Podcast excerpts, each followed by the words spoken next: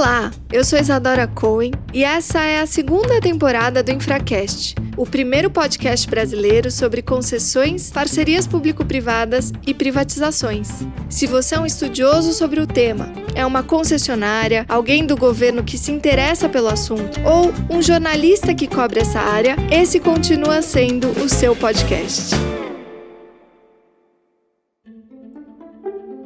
Nosso bate-papo de hoje é com Maria Estela Conselvan. Ela é assessora técnica do gabinete do secretário de Infraestrutura do Mato Grosso. Já foi também presidente da MTPAR por anos, a empresa que cuida da gestão e condução dos projetos de infraestrutura. Atualmente é quem pensa, organiza, planeja e conduz o programa de parcerias do Estado de Mato Grosso no âmbito da Secretaria de Infraestrutura. Se você for hoje para o pequeno produtor perguntar quantas cabeças de gado ele tem, nós temos que saber quantas pontes nós temos, né? Essa tomada de decisão para poder de fato atender ao desenvolvimento econômico do Estado e à questão social, ou nós olhamos de uma maneira inteligente para essas informações, ou nós vamos ficar apagando apagando incêndio só. Às vezes você tem uma demanda, ah, a ponte de madeira está caindo. Ok, prefeitura, reforme a ponte de madeira com a madeira do produtor que está a 100 metros da ponte.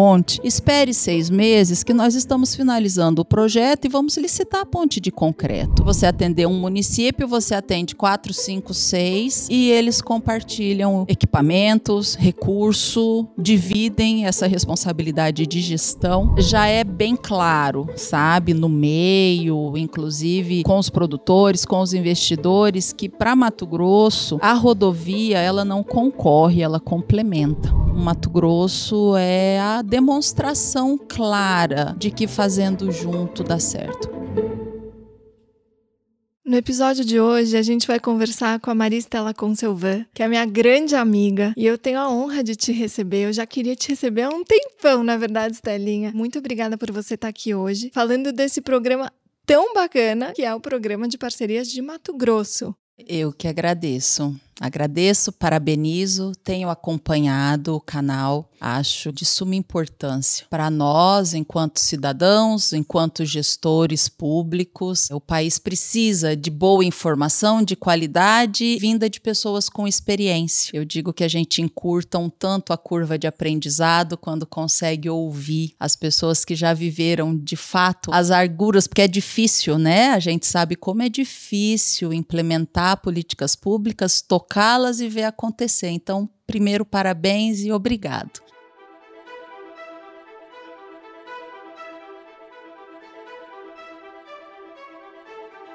Até porque, justamente para trocar experiências que esse canal foi criado e por isso que eu queria tanto te trazer aqui. Porque Mato Grosso tem um, enfim, tem todo um panorama muito sui generis, né? De como fez parcerias no passado e também de como está implementando a partir de agora. Você sabe, a gente estava juntas naquela premiação, né, do PPP Awards isso. e eu estava super torcendo para você e essa já é a minha primeira pergunta, na verdade, para que você levasse o prêmio de ideia mais inovadora para as parcerias sociais. Vamos começar falando um pouquinho pouquinho sobre vamos, ela, Estela? Vamos Todo sim. mundo me pergunta dela. E eu falo, não, calma, a gente vai trazer a expert, que é a Estela, para falar é, sobre eu, isso. Eu acho interessante sobre as parcerias sociais, primeiro, contextualizar um pouco a história do Estado. Mato Grosso foi colonizado por imigrantes, principalmente da região sul do país. Então, assim, nós temos gaúchos, catarinenses, paranaenses, alguns paulistanos, mas a maioria vem do sul. Existe um espírito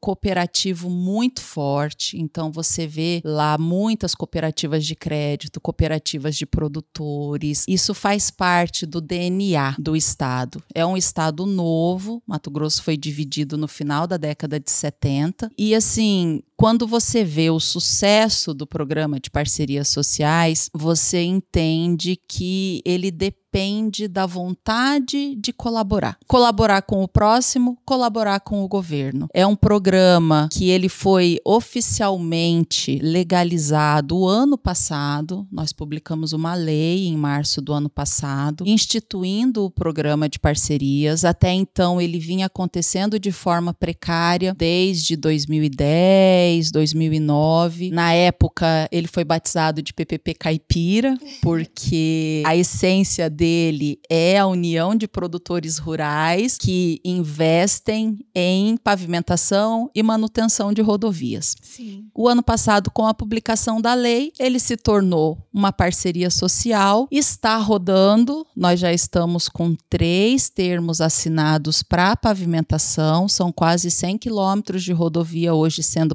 pavimentados em parceria com essas organizações da sociedade civil. E nós temos dois editais que são as primeiras parcerias sociais para manutenção pedagiada, que eu acho que esse sim é a né, inovação né? da inovação. A semana passada foi o prazo final para apresentação de propostas e uma associação apresentou proposta para os dois lotes. Olha. São mais de 400 quilômetros de rodovia pedagiada que vai ser feita via parceria com organizações da sociedade civil. Mas vamos então desde o começo, porque você falou sobre apresentar proposta, né? Eu sei que Mato Grosso, e isso foi um dos projetos que você coordenou dentre tantos, tem implantada uma plataforma, né? Um sistema automatizado de se poder fazer a comunicação com o governo e as organizações elas apresentam as propostas a partir isso. daí, não é? Nós desenvolvemos um sistema, é um colega meu de carreira, inclusive, ele também é gestor governamental, ele é servidor do Estado. Ele desenvolveu desenvolveu há 10 anos atrás o sistema de gestão de convênios, que se chama SIGCOM, que inclusive foi a semente do SICONV, que é o sistema federal. O governo federal foi em Mato Grosso para buscar os códigos fonte e implementar o sistema federal. E aí, o ano passado, quando veio a lei, eu falei para ele: olha, vamos começar tudo de novo, porque parceria social não é convênio. E dentro da Sinfra, nós nós desenvolvemos o SIGPAR, que é o Sistema de Gestão de Parcerias. Que legal. Então, hoje, as associações se cadastram desde o início, o processo de cadastramento das entidades, entrega de certidões de habilitação, as propostas todas estão sendo geradas dentro do sistema e, na realidade, pelo tempo, porque a lei foi aprovada no final de março do ano passado. Nós iniciamos o desenvolvimento do sistema em abril, então é o que eu e o Paulo falamos, o sistema vem vindo conforme o procedimento vem avançando. Tá Agora nós já estamos na fase de prestação de contas, porque as associações para pavimentação já apresentaram a primeira prestação de contas. Então, assim, funciona super bem. Sempre, né, Estela? Olha só. Ele sempre e... quer participar. e o sistema está sendo desenvolvido conforme o programa vem sendo implementado. É um aprendizado constante, né, Muito. né, Flor? E aí as correções também acontecem lá, porque nós recebemos esse apoio do governo e do secretário, contratamos os programadores, eles estão lá dentro da Sinfra e é feito em casa mesmo. Muito bacana. E eu acho que assim, Mato Grosso tá de olho na próxima fronteira mesmo, que é a geração de dados. Eu sei que vocês monitoram toda a malha rodoviária do estado, Sim. as pontes. Eu tive a oportunidade de conhecer, achei o máximo o sistema e a forma como vocês trabalham ele e, e assim já visualizando que os dados vão ser importantes inclusive para a geração de boas políticas públicas, né? Até pela dimensão, né? Mato Grosso é o terceiro maior estado do país. Ele tem mais de 900 400 mil quilômetros quadrados de área. Sim. Então, assim, nós sempre dizemos isso. Se você for hoje para o pequeno produtor perguntar quantas cabeças de gado ele tem, nós temos que saber quantas pontes nós temos, né? Claro, então, foi. esse foi um trabalho que foi desenvolvido em 17, 18, foi feito todo o inventário da malha rodoviária estadual e das obras de arte especiais. São mais de 2.500 obstáculos, como o secretário Marcelo gosta de dizer, dos quais duas mil são pontes de madeira ainda. Então, assim, nós temos que conhecer. Temos muito que evoluir ainda, mas hoje já temos uma base de dados georreferenciada e nós conseguimos olhar o todo. Até esse mapinha que eu trouxe impresso para você, hoje nós conseguimos enxergar o todo para poder decidir. A demanda por investimento é muito grande. Sim. Né? Nós temos dos 30 mil quilômetros de rodovias estaduais, só 7 mil são pavimentados. O recurso é escasso. Claro. Então, assim, essa tomada de decisão para poder, de fato, atender ao desenvolvimento econômico do Estado e à questão social, ou nós olhamos de uma maneira inteligente para essas informações, ou nós vamos ficar apagando incêndio só. Então, evoluímos, evoluímos bastante de 2017, 18 para cá, com algumas excelentes parcerias, né? O BID foi e é um grande parceiro. Manda nisso. um beijo pra Cariza. A Cariza é super. Falei com Nossa ela umas ouvinte. duas semanas atrás pelo Zap. O NOPS, que passou por nós e também fez um trabalho fantástico de estruturação administrativa, inclusive. O NOPS nos apoiou na revisão do marco regulatório de parcerias do Estado. Foi muito interessante o trabalho. Já com a gestão da Cláudia? Suelma. Ah, Suelma Suelma. entrou em 2015, depois a Cláudia veio e continuou brilhantemente Sim. o trabalho dela. O BNDES também foi um parceiraço e agora estamos retomando essa relação e espero que dê tudo certo, porque são relações muito fortes. O próprio governo de São Paulo, que foi quando nós nos conhecemos, né? Verdade. Nós tínhamos assim uma aliança muito interessante É entre governos. Funcionou. Sozinho ninguém faz nada, né, Isa? É verdade, Estelinha. Tem toda, No toda final a gente descobre que sozinho ninguém faz nada, né?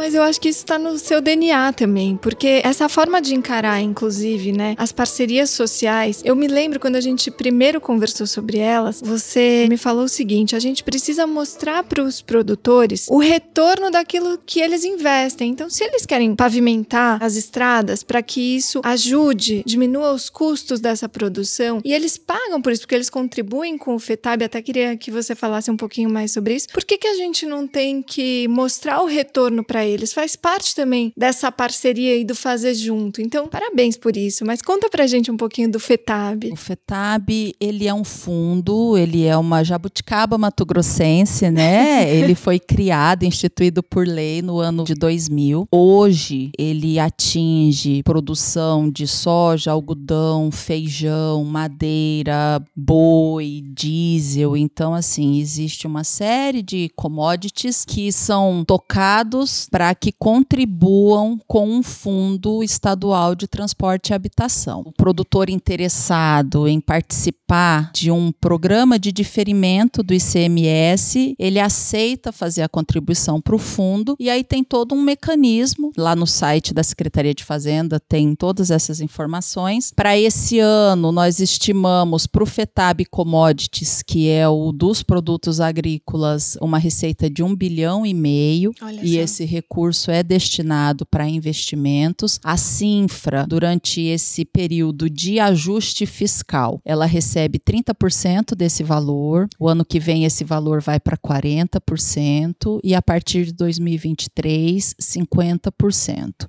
E tem o FETAB Diesel, que é o que toca o óleo diesel produzido e transportado dentro do estado, que a Sinfra também recebe um percentual dele para a área de habitação, porque hoje a secretaria responde também pelas políticas de cidades. É fundamental. Hoje é o recurso próprio e blindado que nós temos para investimento. Mas o que que acontecia, né? Como a demanda é muito grande, o estado é muito grande, duas mil pontes de madeira. Se você não tem um planejamento estratégico, sólido e firme, esses 450 milhões são pulverizados em 450 milhões de ações que no final do dia nós apagamos vários incêndios e não conseguimos ver de fato investimento de melhoria. Sim. O que eu percebo agora, não só pela postura, né, de governo, mas também por termos essas informações todas organizadas, que você tem que dizer muito mais não do que sim para nós termos investimentos estruturantes. Então, o Estado tem feito um pacote de investimentos estruturantes. Às vezes você tem uma demanda, ah, a ponte de madeira está caindo, ok.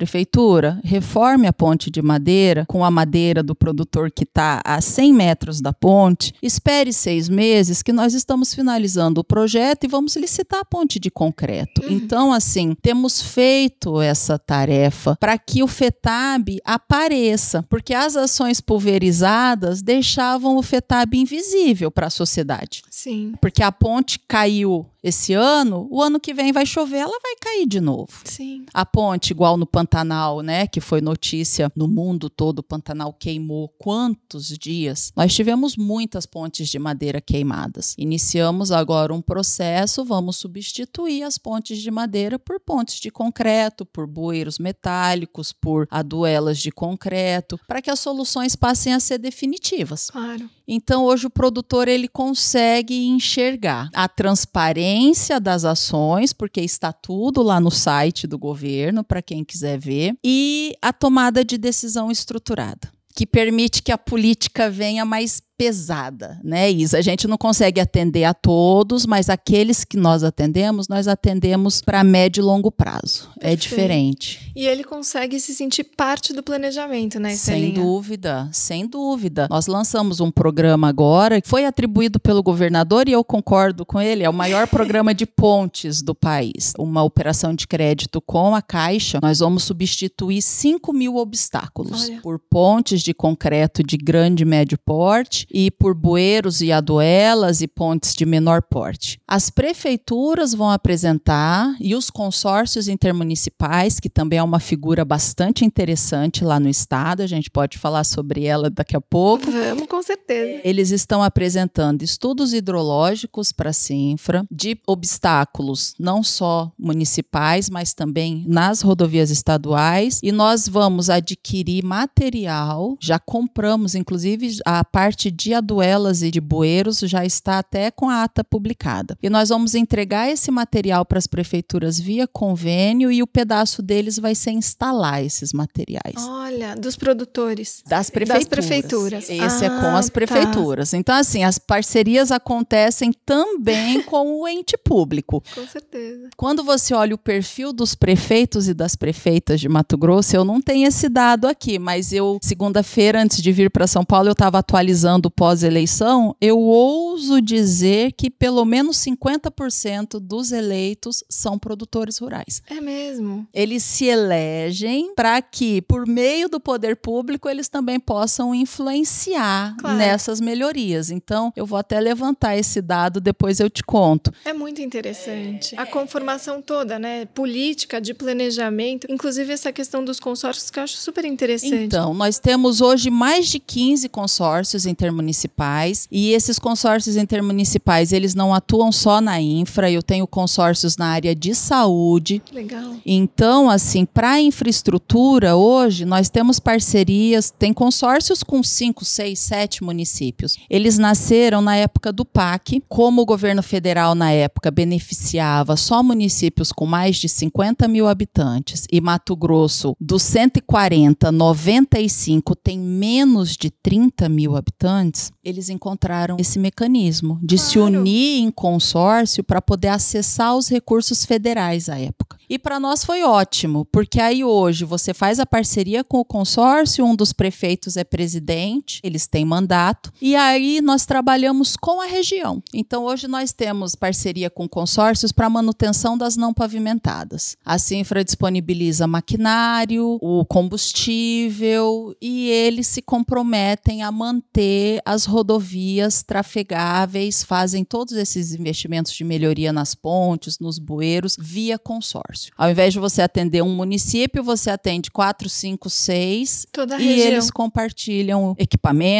recurso, dividem essa responsabilidade de gestão e funciona super bem também. É a associação dos prefeitos. Então tem as associações dos prefeitos, as associações dos produtores. O espírito associativo é bem forte. Que interessante, realmente, né? Nesse espírito de que ninguém faz nada sozinho. Na governança desses consórcios, são só os municípios que deliberam. O Estado não tem voto, Eles nem veto, têm, mas é uma pessoa colabora. jurídica. Eles prestam contas, como qualquer termo de parceria, mas nós não influenciamos. Eles tocam os investimentos, eles propõem, apresentam os projetos, os planos de trabalho, nós autorizamos, combinamos a participação, porque todas essas parcerias têm contrapartida. Claro. No caso dos convênios e dessas parcerias com os consórcios, existe a instrução normativa específica. No caso das parcerias sociais, a própria lei estabelece, são 15% para nós fazermos essas parcerias sociais, as associações têm que entregar uma contrapartida de 15%. No caso das pavimentações, é investimento mesmo. Então, se é um projeto de 10 milhões, o Estado aporta até até 8,5 e as associações têm que entregar pelo menos um e meio. Isso é bem interessante, até para a gente depois fazer o salto para as pedagiadas, né? Vamos só contar um pouco mais sobre esse tema, porque essas parcerias sociais elas se viabilizam a partir do Miroski, né? Isso. Ou seja, um marco que funciona para as organizações da sociedade civil. Que o Estado adaptou. Adaptou. Conta. É um Miros que foi adaptado para pavimentação, elaboração de projetos e investimentos de melhoria em obras não só rodoviárias, mas em todos os modais. Perfeito. Nós adaptamos o Miroski para investimento em infraestrutura de transporte e trouxemos essa necessidade da contrapartida de no mínimo 15%. Ele se dá pelo mesmo termo de colaboração que rege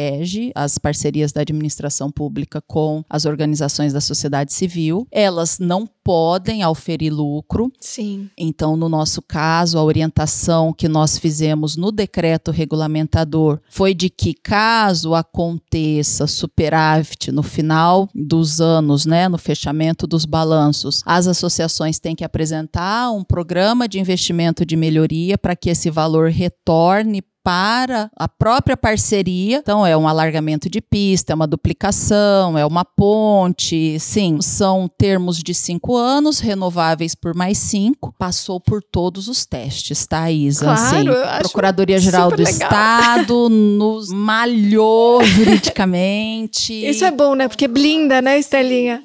Controladoria Geral do Estado. Então, assim, foi um trabalho feito a muitas mãos. Ministério Público, Tribunal de Contas. Então, nós submetemos o decreto, né? A lei nós publicamos mais em interna corporis com PGE e Controladoria, mas depois que nós partimos para fazer o decreto regulamentador, trouxemos os produtores, inclusive, fizemos algumas reuniões com produtores rurais, com presidentes de associação, porque tinha que fazer sentido para todo mundo, não Claro. adiantava. Ministério Público, Tribunal de Contas e tá rodando.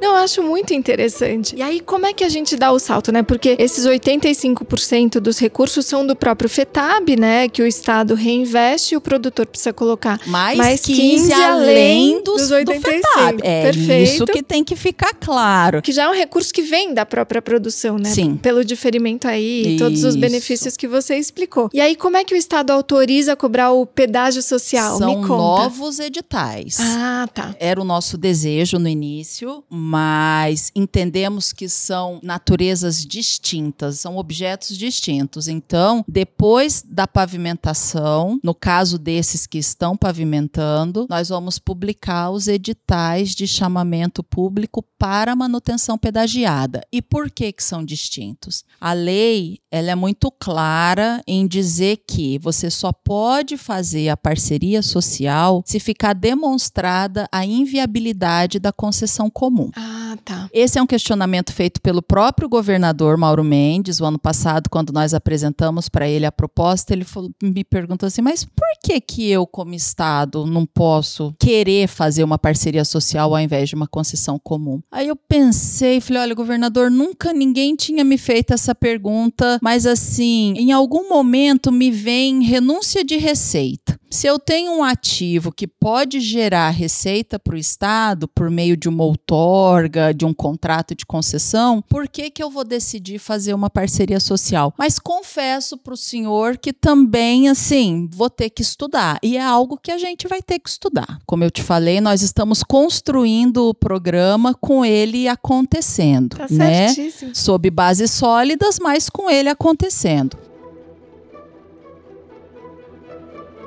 Eu estou agora até junto com o BID fazendo uma pesquisa sobre o velho for money, né? Então, sobre essa análise comparada de custo-benefício, o que, que é melhor, o que, que é pior. E a gente ainda está mesmo estressando as fronteiras. Sim. Não existe. Nossa lei coloca, né? Um juízo de conveniência e oportunidade. Mas daí até a gente chegar a ter mecanismos que de fato consiga nos trazer essa comparação entre um instrumento e outro que eventualmente estariam à disposição de atender um objetivo, claro. a gente ainda não chegou mesmo nisso. Está em plena evolução. Não, e assim, e Mato Grosso pode ser um Quantas discussões nós já tivemos sobre o risco de inovar no poder público? Eu sou servidora efetiva do Estado e às vezes me pego pensando assim, o tamanho do histórico que eu tô deixando que pode de repente me comprometer lá na frente se entenderem que o que nós estamos fazendo não faz sentido. Então é um risco que nós assumimos enquanto técnicos quando assessoramos o secretário de Estado, que o secretário de Estado assume enquanto enquanto gestor da pasta quando assina um termo desse, do próprio governador que vem avalizando ah. e assinando essas parcerias. Mas, você é mas é corajosa, assim, né, mulher? Não, eu mas eu falo assim, eu não tenho dúvida de que o que nós fazemos é seguro juridicamente. Existe todo esse arcabouço que eu te coloquei institucional, claro. que vem acompanhando, estressando e validando esse processo. E se não for assim, Isadora, nós não mudamos. é isso é, aí. Então, assim, é um estado de pessoas corajosas, porque esses produtores foram para lá 50, 60 anos, meu sogro mesmo, carregando peça de trator em avião Olha só. Pousando no meio da mata para montar trator lá, na, lá no meio da floresta para abrir as terras. Foi assim que Mato Grosso nasceu. Empreendedores, né? Empreendedores né? corajosos. corajosos. Então, eu acho que nós temos que revisitar essa conversa. Daqui um ano, eu estou te evitando. Eu ficava assim, Isa, tá espera eu publicar tá a lei. Mesmo, Isa, espera eu publicar o decreto. Isa, espera eu publicar o primeiro edital. Isa, espera eu assinar assinar o primeiro e, eu lá e assim toda a gente semana. Toda semana. Estela, vamos fazer, Estelinha? Então, assim, hoje nós já temos lei publicada, decreto publicado, editais publicados, termos assinados. Como eu falei, duas das parcerias de pavimentação prestaram contas há duas semanas atrás da primeira parcela, então já temos prestações de conta apresentadas, o edital das PPPs de manutenção pedagiada, já estamos com proposta em análise, mas é algo que vem do dia 27 de março de 2019, quando a lei foi aprovada Pandemia agora. também foi aprovada nesse mesmo Uma dia, né, loucura. né, Estelinha? Uma Mas loucura. olha, daqui a um ano, se você não estiver aqui, eu vou falar com a Mariana. Eu já vou te contar daqui um ano. Tomara que essas propostas que nós recebemos a semana passada estejam boas. Com certeza. Com certeza estarão, porque assim é um outro fato interessante. As associações, o ano passado, quando nós declaramos que de fato o programa aconteceria, eles investiram em Sim. estruturação administrativa. Então você vê que contrataram escritórios de contabilidade, escritórios de advocacia, Sim. escritórios de engenharia engenharia, porque eles entenderam que, ainda que seja um trabalho cooperativo, um trabalho sem fins lucrativos, é um negócio. Claro. E são, no caso das manutenções pedagiadas, eu estou falando de dois termos que somam quase 500 milhões em sim, investimento sim. nos próximos cinco anos. É pesado, claro. né? E eles estão fazendo um trabalho lindo. Eu tenho muito orgulho das associações lá do estado, viu? Eles funcionam muito bem. Estelinha, sabe o que eu tava pensando? Não sei, pode ser viagem na minha cabeça. Mas com o PL das short lines para as ferrovias, eventualmente isso poderia também ser aderente a uma associação, a uma organização e que você quisesse... sabe que agora em outubro a Assembleia até fez esse movimento e o governador Mauro Mendes sancionou é uma lei trazendo essa competência do Estado trabalhar o investimento em ferrovias. Em ferrovia, nessas short lines que eventualmente podem Sim. ajudar a produção, é né? É uma lei do final de outubro agora, novíssima. Olha, então parece então, até que eu, tô, é... que eu tô lá. E assim, as ferrovias, elas têm influenciado muito no planejamento, claro, né? Nós claro. estamos com a FICO, que é aquele ramal de Tocantins até Água Boa, ali na região do Araguaia. O ministro Tarcísio anunciou o licenciamento ambiental dele em setembro e tem dito e repetido que as obras vão acontecer Sim. a partir do segundo semestre do ano que vem, depois do processo licitatório. Nós estamos bastante confiantes. A ALL Rumo conseguiu a renovação da malha paulista e também está fazendo um trabalho para investir na malha norte, que eles chamam, que é saindo ali de Rondonópolis do terminal até Lucas do Rio Verde, que vai rasgar o, o centro ali, o meio do estado. Sim. E nós temos a Ferrogrão, que é um projeto que já tem alguns anos, belíssimo também, que leva a produção ali da região de Sinop até os portos do Pará. É super importante. Já é bem claro, sabe, no meio, inclusive nos, com os produtores, com os investidores, que para Mato Grosso a rodovia ela não concorre, ela complementa. Perfeito. Nós precisamos das ferrovias, nós precisamos das rodovias, porque a produção é muito grande, Isadora. Bens a Deus, que bom, né? É muito grande, sabe? Nós podemos fazer esses três investimentos em ferrovia pesados do governo federal, o Estado implementar o planejamento dele de entregar 2.400 quilômetros de rodovia pavimentada, que estamos já com 50% disso rodando e vamos começar a rodar a outra metade. Eu ainda falo para o secretário que nós vamos superar essa meta aí instintivamente, mas pelo trabalho que vem sendo feito, eu tenho certeza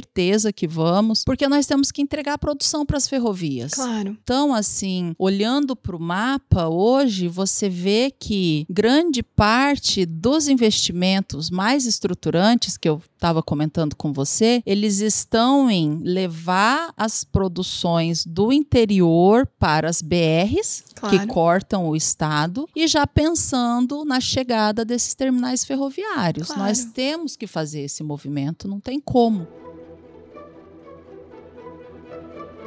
Não, você tem toda a razão. Conforme você vai me falando aqui de Mato Grosso, eu olhando aqui esse mapa e pensando geograficamente, né? E mesmo em linha com o que a gente sempre conversa, Mato Grosso é mesmo um mundo à parte. Tem muita Eu coisa. falo que é um oásis, às vezes um parece oásis. que nós vivemos num oásis, Sim, de fato. muito particular, ou guarda muitas particularidades com relação ao que a gente tem no Brasil como um todo. E aí, pensando nisso, a gente já discutiu esse tema, mas a questão dos custos referenciais para a infraestrutura isso é tão importante. Sim. A adoção, por exemplo, de Cicro, né, de Sinap, de todas as demais tabelas que eventualmente funcionem para a infraestrutura como um todo. Conta um pouquinho sobre isso, e sobre esse seu movimento de, poxa vida, vamos perceber as singularidades Sim. do meu contexto. Eu acho tão importante. É, assim, nós temos um fato interessante. Hoje temos alguns casos de pavimentação de rodovia a um custo de 500, 600 mil reais o quilômetro. O Cicro fala em 2,200, 2 milhões e 200. Nossa, olha que discrepante, né? O custo médio das nossas obras giram em torno de 1 milhão, 1 milhão e 200. Só que o produtor, quando ele consegue fazer por 500, 600 mil reais, que é metade do nosso referencial e um quarto da referência da tabela federal, ele tem razão em questionar. Por que, que ele faz por 500, 600? Ele faz porque ele usa as máquinas da fazenda dele, a mão de obra da fazenda dele, da associação. Então, eles de fato entregam patrimônio privado para gerar obra pública. E eles não contabilizam isso no custo final da obra. Raramente fazem. E a gente sabe que tem um peso muito grande no valor. Eles compram porque eles conseguem negociar com muito mais leveza e facilidade do que o poder público, e você já esteve desse lado, você entende a dificuldade que é aquisições Sim. no governo.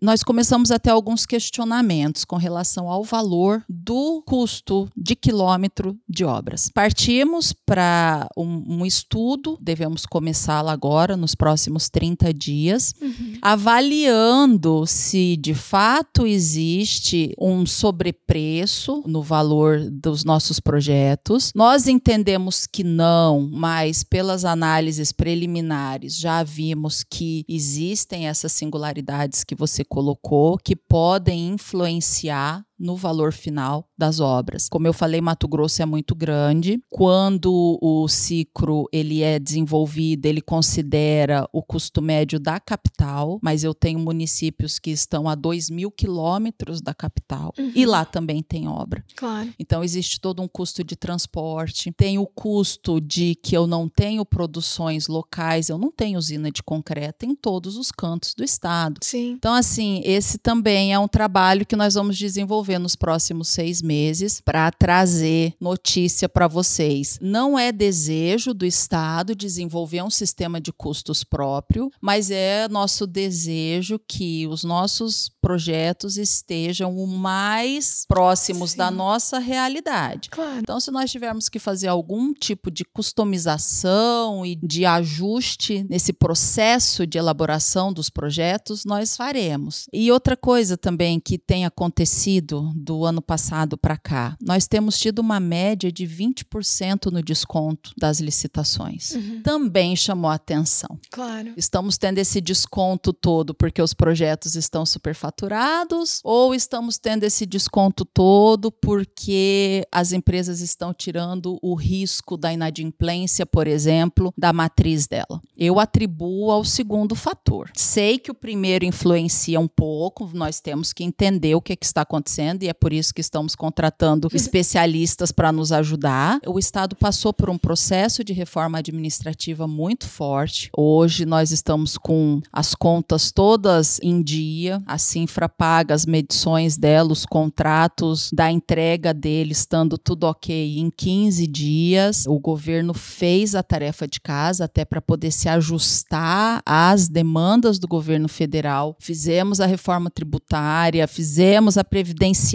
então assim, também trabalhamos muito na área sistêmica e administrativa o ano passado. O papel da Assembleia Legislativa, os deputados entenderam dessa necessidade e nós conseguimos organizar a parte fiscal do estado para poder seguir aqui. Eu sempre digo isso, como que você quer investir se você não conseguiu arrumar a sua casa? Eu quero trocar de carro, mas eu tô com goteira no meio da sala. São umas coisas assim que não fazem muito sentido, mas que são praticadas diariamente e nós ignoramos isso. Sim. Então, assim, gera muitos dissabores, a maioria das pessoas não entendem, os servidores contestam e eu sou uma. Entendo os dois lados, mas eu ainda acredito que nós temos que conseguir olhar daqui 15, 20, 30 anos, que foi quando veio a questão da previdência. Eu falava para os meus colegas, eu falo, gente, eu quero conseguir aposentar como servidor. Se a coisa continuar como está, eu não vou conseguir me aposentar como servidor. Então eu vou ter que mudar a minha carreira agora já. Stelinha, ai de você se se aposentar, porque tá...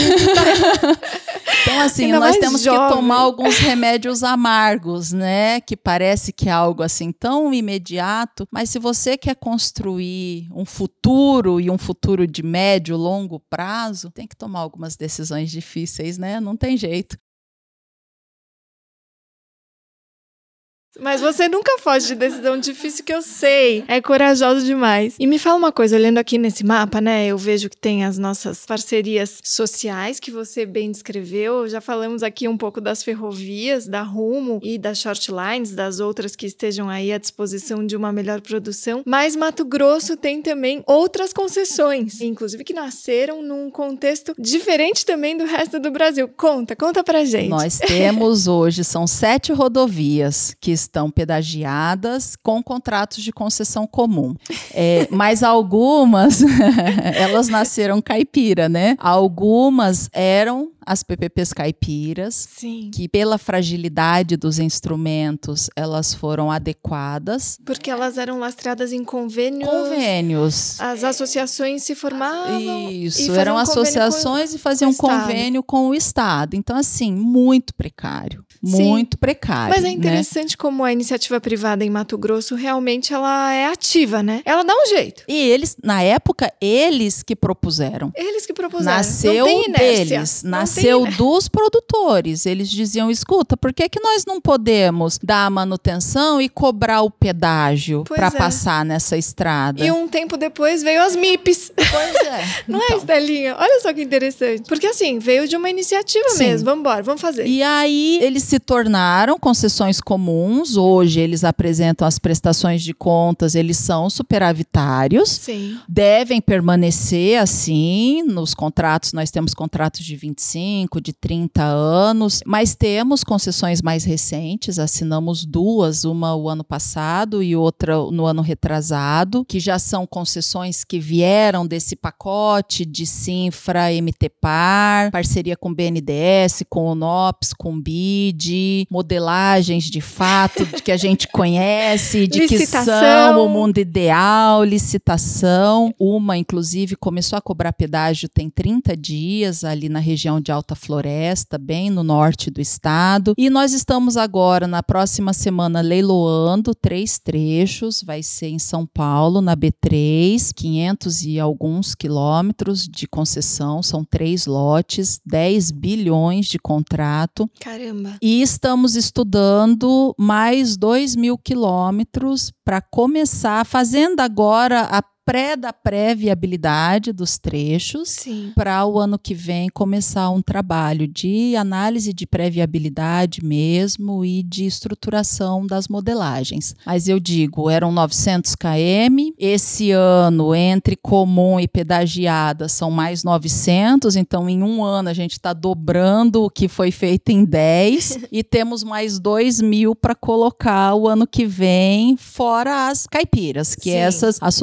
sociais nós ainda não trabalhamos com elas, né? Sim. Eu falei, tenho dito isso pro secretário, eu falo, olha, vamos com calma para poder dar certo. É muito novo o programa, então assim, vamos rodar esses 400 quilômetros desses dois primeiros lotes das pedagiadas sociais o ano que vem, vamos ver como elas se comportam. Esses 15%, por exemplo, da contrapartida obrigatória, no caso das pedagiadas, nós tivemos que fazer um ajuste na lei e no decreto, porque se fosse 15% do valor do contrato, o investimento seria muito alto para o produtor. Não conseguiríamos nem gastar esse valor. Então, nós fizemos um ajuste na lei. A contrapartida, no caso das pedagiadas, são os investimentos de cabeça para início da operação. Então, esses investimentos de manutenção, recuperação básica do pavimento, para que ele fique numa qualidade boa, que justifique a cobrança do pedágio, e a construção das praças de pedágio, quando for uma ou duas, essa é a contrapartida do produtor. Também foi um ajuste que nós tivemos que fazer agora, enquanto o avião voava. E também foi aceito, parecer da Procuradoria-Geral do Estado, e foi assim que nós publicamos o edital e agora nós estamos analisando a proposta para ver se ela chegou dessa forma. Então, sim, tem concessão comum. Espero que nós fechemos esse primeiro ciclo de mandato fazendo uma comparação com o governo, com esses 2 mil concedidos e mais 2 mil estudados. Acredito que é um bom avanço para o Estado.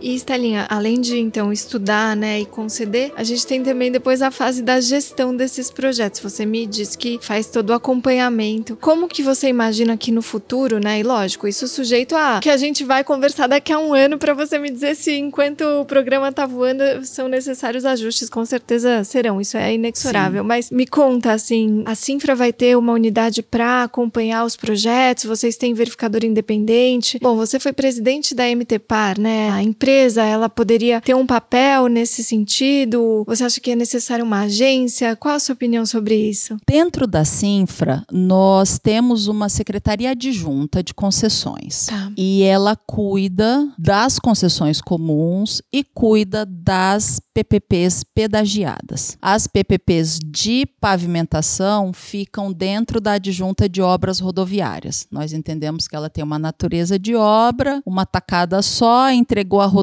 cumpriu o objeto do termo, acabou. acabou. E no caso das pedagiadas, como são termos longos, 5 mais 5, eventualmente, nós colocamos ela dentro da estrutura administrativa na adjunta de concessões. A mesma área que cuida das concessões, cuida das parcerias sociais. O mesmo contrato hoje de assessoria para as concessões comuns é a das parcerias sociais. Até porque, como eu havia dito, para nós viabilizarmos a social, primeiro eu tenho que demonstrar que ela não é viável como, como comum. Então, claro. nós tivemos que fazer estudo de pré-viabilidade, contagem de tráfego, análise, nós tivemos que fazer tudo isso e entregar no processo para justificar a publicação do chamamento público. Todas têm verificador independente, todas, independente de comum ou social. Temos porque, assim, no caso da social, o trabalho do servidor público é muito exigido, claro. né? A publicação, ela tem passar por uma comissão de seleção, então, nós temos uma equipe de servidores e eu tenho que ter servidores efetivos compondo essa equipe para analisar a proposta, selecionar a proposta e orientar o secretário para assinatura ou não dos termos. E depois que eles são assinados, eu tenho que ter a comissão de monitoramento e avaliação. Perfeito. Essas prestações de contas que já chegaram agora, elas vão para essa comissão, que também tem que ser composta por engenheiros, efetivos, servidores públicos e é novo para todo mundo. Então, nós temos o papel da assessoria especializada para a seleção e do verificador independente para o monitoramento e avaliação. Tá Foram contratados. A cabeça continua sendo do Estado, mas você não precisa inflar a máquina. Não, e é uma concessão, né, Isadora? Eu falo isso. No final do dia, é, é uma, uma concessão. concessão. Claro. Nós claro. queremos simplificar e eu acho que ela é até mais complicada. Estruturalmente falando, eu acho até mais complicada, porque ela é uma concessão. Eu não posso tratar isso de uma forma diferente. Até assim, politicamente, fomos muito questionados. Ah, porque vocês estão demorando para regulamentar, porque vocês estão demorando. Eu falei, gente, demorando? Em seis meses, nós publicamos a lei, publicamos o decreto e publicamos os primeiros editais. Assim, é uma loucura o que foi feito e o volume de servidores não é tão grande assim, porque dá a impressão que nós temos uma equipe lá de 30. Nós não temos. Se tiver metade Mas disso, vale por 30, né, Estelinha? Mas são vocês, pessoas olha, que falar. carregam. O né? piano, Como eu falei, tudo. o Paulo Fernandes trabalhou firmemente na época do sistema de convênios e conhece convênios como poucos hoje, é servidor do Estado. A Andrea, que está na área de concessões, Ai, esteve fofo. comigo na MTPAR é durante é dois, três anos. Ela implementou o Mirosk na cultura, lá na Secretaria de Cultura. Antes de ir para a MTPAR, ela estava na cultura. Também é servidora da minha carreira de gestão governamental. E assim outros. E o principal, que é o desejo político. Perfeito. Governador Mauro Mendes, secretário Marcelo Marcelo de Oliveira, a primeira reunião que eu tive com eles assessorando o secretário foi em março do ano passado, quando nós publicamos a lei. E ele falou: façam. Então, assim, nós sabemos que se você não tiver essa disposição, esse desejo, esse conhecimento da importância do negócio pelo gestor maior, as coisas também não acontecem. Você tem toda a razão. Nós técnicos ficamos sofrendo, patinando, querendo que saia e não sai. Tem que tomar decisão, não é, Tem Estelinha? que tomar decisão. E depois comemorar comendo aquele pão integral que o secretário Marcelo falou ah, da, da bake do filho dele, não é isso não, mesmo? Maravilhoso. Ai, Estelinha. Exatamente. Maravilhoso. Olha, Stelinha, eu queria ficar aqui contigo conversando, porque, sinceramente, Mato Grosso dá para conversar assim um pouquinho sobre cada uma das regiões, sobre cada bioma, sobre cada, enfim, modal de transporte, sobre cada elemento da Sinfra, sobre cada um de vocês que realmente olha com muita energia, e eu vejo a sua energia é maravilhosa, carregam esse programa e fazem e acontecem, eu fico impressionada. Mas eu sei que o nosso tempo aqui é curto. Eu queria que você deixasse uma mensagem assim sobre a infraestrutura de Mato Mato Grosso e os aprendizados desse tanto para a gente poder conversar daqui a um ano mais sobre isso. Vou cobrar a Mariana, sua filha, que é minha super aliada, e te agradecer muito pela sua presença, que eu tô querendo, ó, há muito tempo e foi eu, melhor do que a expectativa. Eu que agradeço, assim, eu tô muito feliz de estar aqui com você. Você sabe o tanto que eu te admiro. Eu digo que foram anos muito intensos de construção, não só para nós lá em Mato Grosso, né? 15, 16, 17, 18 foram anos muito intensos para vocês aqui também em São Paulo. Dessa intensidade profissional ficam as amizades e eu sou muito feliz de ter ficado com essa amizade. Nossa, eu também. Nós temos que construir juntos. A mensagem é essa. Tudo que você se propõe a fazer junto, dá certo. Então, Mato Grosso é a demonstração clara de que fazendo junto dá certo. Os produtores fazendo junto dá certo, o governo fazendo junto com a Assembleia Legislativa e o Tribunal de Contas e o Ministério Público dá certo, os servidores fazendo junto com os gestores públicos dá certo, os estados colaborando dá certo, as instituições, os municípios, as as instituições multilaterais, porque é tão importante quando nós temos os colegas assim de BID, de UNOPS, de BNDES trabalhando junto, dá certo. Eu não preciso de um termo de acordo técnico, não, eu preciso de um telefonema, Isa, eu tô com uma dúvida, o que, que você acha? Então, assim, o segredo do sucesso de Mato Grosso é fazer junto. E tomara que a gente consiga continuar fazendo junto, que o povo povo não perca essa essência, porque é a essência do nosso povo. Toda vez que me perguntam dos programas, do desenvolvimento da infra, eu falo que o segredo é a essência do povo. Lá, cooperar, ser associativo faz parte da nossa essência. E aí, ninguém segura o Estado, né? Ninguém segura. Vamos juntas. Estelinha, muito obrigada mesmo, mais uma vez. Foi na hora certa, eu tava insistindo, mas foi na hora super certa. Parabéns por todas as realizações e de novo, muito, muito obrigada. Vamos juntas. Vamos. Com certeza. Toda a mídia do Infracast é produzida por Heavy Drops Media e tem coordenação executiva de Gabriel Farrardo.